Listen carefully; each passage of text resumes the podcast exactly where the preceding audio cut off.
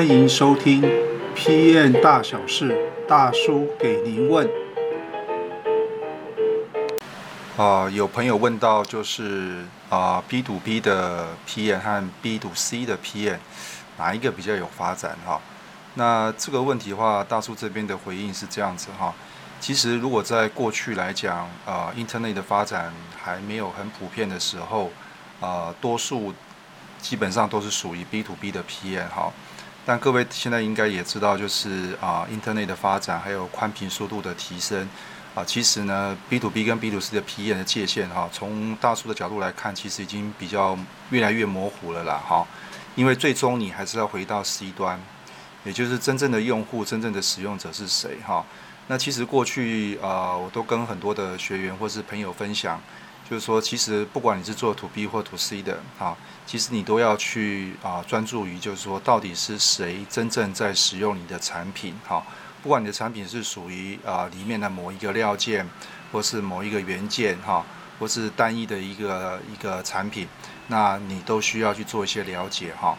那不过既然网友问了这个问题呢，我想从啊几个角度来跟大家做个分享哈。呃，如果硬要去分 To B 或 To C 的话，我觉得可以从两个角度来看。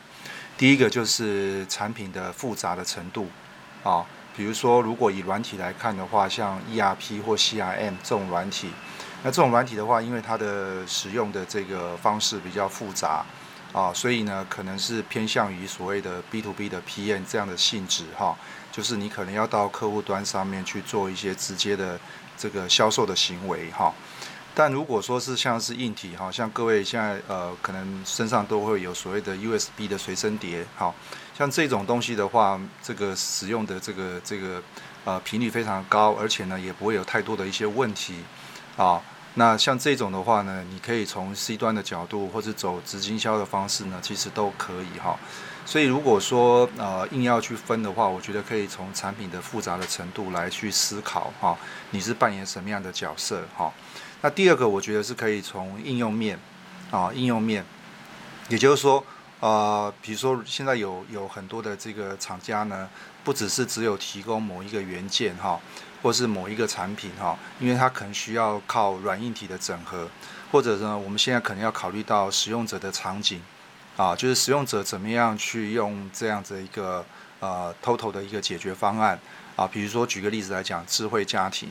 那智慧家庭里面包含的元件就非常多了哈，不是只有一台路由器。啊，就可以解决掉所有的问题哈。可能我们要思考的层面更多了，所以啊，这个界限呢，其实是越来越模糊了哈。那因为网友是问到说哪一个比较有发展哈？那如果我从公司的角度来看的话，如果今天你是新手哈，其实不用太多去考虑所谓的 To B 或 To C 哈。我们从公司的角度来看的话，如果是大集团的公司啊，基本上来说，因为他不会啊直接接触第一线的客户。而且他的分工比较细，啊，所以他卖的产品相对来讲应该是属于那种比较啊销售周期比较长，啊，那或者呢，他走经销的这个比例呢，其实是比较比较高的哈，那所以。啊，B to B 的这个 PM 的性质呢，会比较明确一点了哈。那也如果说你以从这个新人的角度来看的话，我觉得如果你进入集团公司的好处就是说，你可以啊多汲取一些就是啊这个公司的一些经验哈啊，不要去考虑太多哈，不要去考虑太多，那就是一点一点的去累积自己在 PM 这方面的一些经验了哈。那第二个的话，如果你是中小企业哈，中小企业在台湾来讲比重是很高的哈。那这些企业呢，基本上大概都是以代理产品啦哈，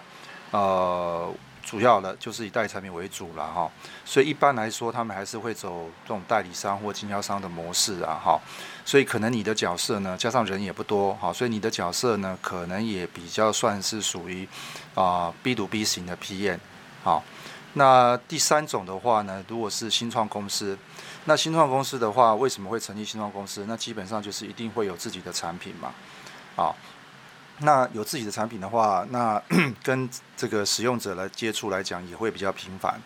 啊，所以如果从这个角度来看的话呢，它会比较偏向于是 B to C 的 PM 哈。但不管你是上面这三种的这种 PM 哈，我觉得就是回归到我刚刚跟呃大家分享的，就是你还是要了解真正的 C 端怎么样去使用你的产品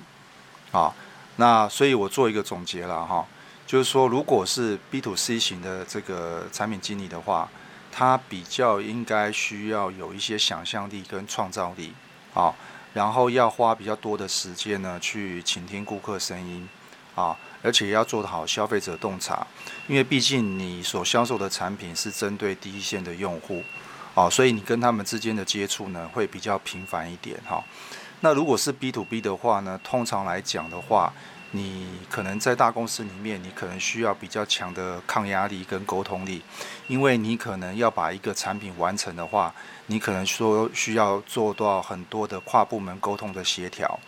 啊，而且你要花很多时间去跟呃内外部的利害关系人去做一些沟通，啊，不管是向上也好，向下也好，啊，就是外部也好，内部也好，你都要把这个管理的机制做好，啊。所以说，到底哪一个比较有发展？我是觉得，如果说啊，从新人的角度来讲，从新鲜人的角度来看的话，我觉得先不用去挑，倒是一个可以思考，就是说这个产品你是不是有兴趣？啊，如果有兴趣的话，我觉得就不用去考虑太多。当然，如果大集团公司它的制度是会比较清楚的。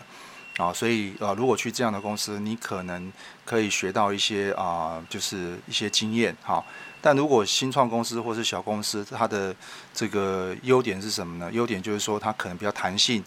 啊，相对来讲有很多制度面的东西，你可以啊比较去有机会去 try，有有很多的机会去啊，就是去实验哈，或者说去把公司的制度建立起来。当然这个取决于就是说个人未来的职涯的一些发展了哈。啊、以上是我对于啊、这个问题的一些回应哈。那如果你觉得这个方式还不错的话呢，啊、欢迎就是订阅我们的频道啊，按一下小铃铛。好，那么今天的回应就到这个地方了，谢谢大家。